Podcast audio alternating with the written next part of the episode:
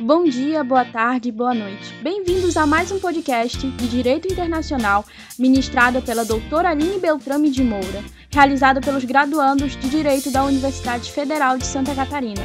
Eu, Adriele Souza, Sara da Silva, Gilberto Couto, João Vitor, Clebson dos Santos e René Franco, cujo tema abordado será Imunidades do Estado Estrangeiro.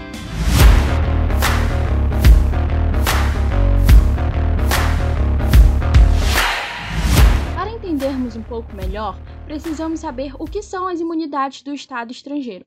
As imunidades nada mais são do que diversos privilégios que os Estados se atribuem mutualmente com o objetivo de se protegerem contra violações de origem nacional. Desde sempre, os estados aceitavam conceder a seus representantes oficiais, no caso de diplomatas e cônsules, algumas imunidades em razão de suas funções, com o tempo, essas normas acabaram por se tornar costumeiras, mas só vieram a ser codificadas para os diplomatas pela Convenção de Viena de 1961 e para os agentes consulares na Convenção de 1963. Para dar continuidade ao assunto, a gente vai fazer uma distinção fundamental entre imunidade de jurisdição e a imunidade de execução. Começaremos a tratar, primeiramente, a imunidade de jurisdição do Estado estrangeiro, cujo fundamento dessa regra é bem claro a igualdade de soberania dos Estados. Assim, os Estados são soberanos e, portanto, são iguais entre si.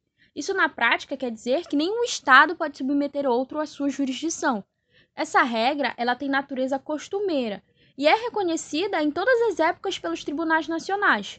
Mas essa imunidade, via de regra, só beneficia ao próprio Estado, não se aplicando ao desmembramentos estatais, como cidades ou coletividades locais mas acaba por se estender às entidades públicas nacionais quando estão em missão estatal. Vale lembrar que há a possibilidade de renúncia da imunidade de jurisdição. O Estado ele pode abrir mão dessa soberania para ser levado ao tribunal de país terceiro. Só que essa renúncia ela não pode ser presumida e ela deve resultar de um compromisso inequívoco do Estado visado. Essa prática ela é bem comum e tradicional quando os estados eles se dedicam a transações econômicas internacionais. Além da possibilidade de renúncia, a imunidade de jurisdição possui uma diversidade de abordagem, onde duas concepções bem diferentes se destacam, a absoluta e a restritiva. E assim acaba por surgir uma controvérsia acerca da compatibilidade entre um regime de imunidade em benefício do Estado estrangeiro com a consagração da existência de normas internacionais de essência superior que não podem ser derrogadas. A controvérsia em questão é que, para alguns países, a imunidade de jurisdição é total, cobrindo todos os atos, não importa quais sejam.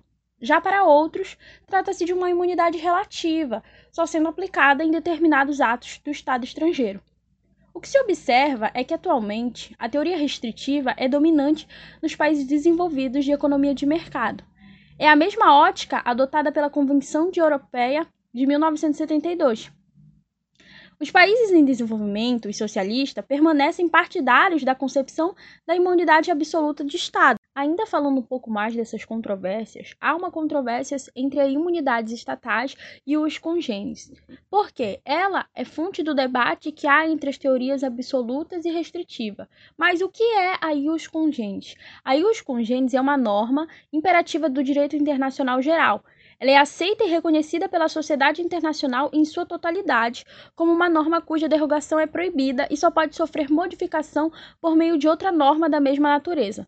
Só que a questão é: um Estado que tenha cometido crimes internacionais decorrentes desse conjunto de normas poderia ainda ter pretender se beneficiar de algum tipo de imunidade de jurisdição no país em que seria perseguido pelos nacionais que tivessem sido vítimas do crime?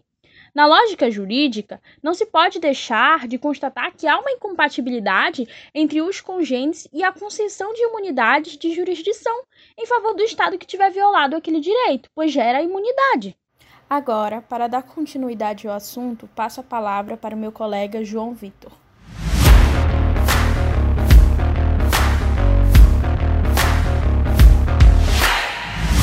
Olá, meu nome é João Vitor e eu sou aluno da matéria Direito Internacional na Universidade Federal de Santa Catarina.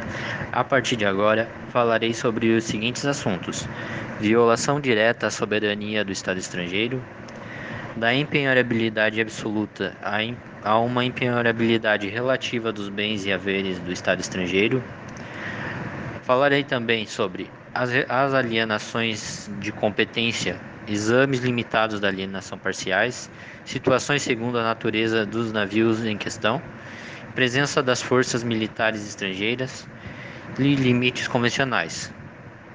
Por fim, falarei sobre a continuidade do Estado e, e sua perpetuidade de soberania. Em regra, a, a imunidade de execução do, em benefício de um Estado estrangeiro significa que seus bens e haveres são absolutamente impenhoráveis, salvo se o mesmo renuncia de forma pontual, por meio de cláusula compromissória, e então esta impenhorabilidade passa a ser relativizada. Portanto, renúncia toda renúncia torna equívoca a vontade do Estado estrangeiro de se sujeitar a uma decisão judiciária de outro Estado, aceitando nas suas eventuais consequências jurídicas como a penhora dos seus bens ou haveres. A imunidade de execução é muito mais frequente admitida, pois a admissão contrária indicaria equivale à violação direta à soberania do Estado estrangeiro. Desta forma, os Estados beneficiam-se de uma imunidade total e não podem ser forçados a executar uma decisão do direito comum interno. Se navios comerciais, a competência territorial do Estado hospedeiro não está limitada. Assim, esses navios estão submetidos à ordem jurídica do Estado do porto. Segundo as normas internacionais costumeiras, os estados estrangeiros terão seus territórios parcialmente alienados em hipótese de obrigação moral, navios ou aeronaves com avaria, Há, há duas séries de casos em que isso pode ocorrer: em caso de navios estrangeiros em seus portos e em caso de forças militares estrangeiras em seus portos. A presença de tropas estrangeiras sobre o território de determinado país é limitada e condicionada ao consentimento desse país. Caso dos desertores Casablanca que opôs a França à Alemanha. Corte permanente de arbitragem. França vence a controvérsia. Um corpo de, ocupa de ocupação exerce, em regra geral, uma jurisdição exclusiva sobre todos os homens que pertencem ao dito corpo de ocupação. Por convenção internacional, os Estados podem aceitar alienar alguns elementos de sua soberania territorial. Submetem ao protetorado de um país estrangeiro, ceder bases militares, alugar algumas ferras, desmilitarizar parte do seu território, etc. Se navio militar, o estado de ancoragem sofre uma limitação de sua, sua competência territorial, de tal sorte que os navios de guerra estrangeiro gozam de uma imunidade de jurisdição e execução total. Quando um Estado se compromete com outro Estado, com uma organização internacional ou com pessoa privada estrangeira, esse compromisso continuará a vinculá-lo, independentemente das modificações institucionais que possa sofrer quer mudança de governo, quer revolução, etc. Salvo casos em que ele possa, por exemplo, vir a ser absorvido por outro Estado. Este foi o nosso podcast de hoje. Obrigado e tenha uma boa noite.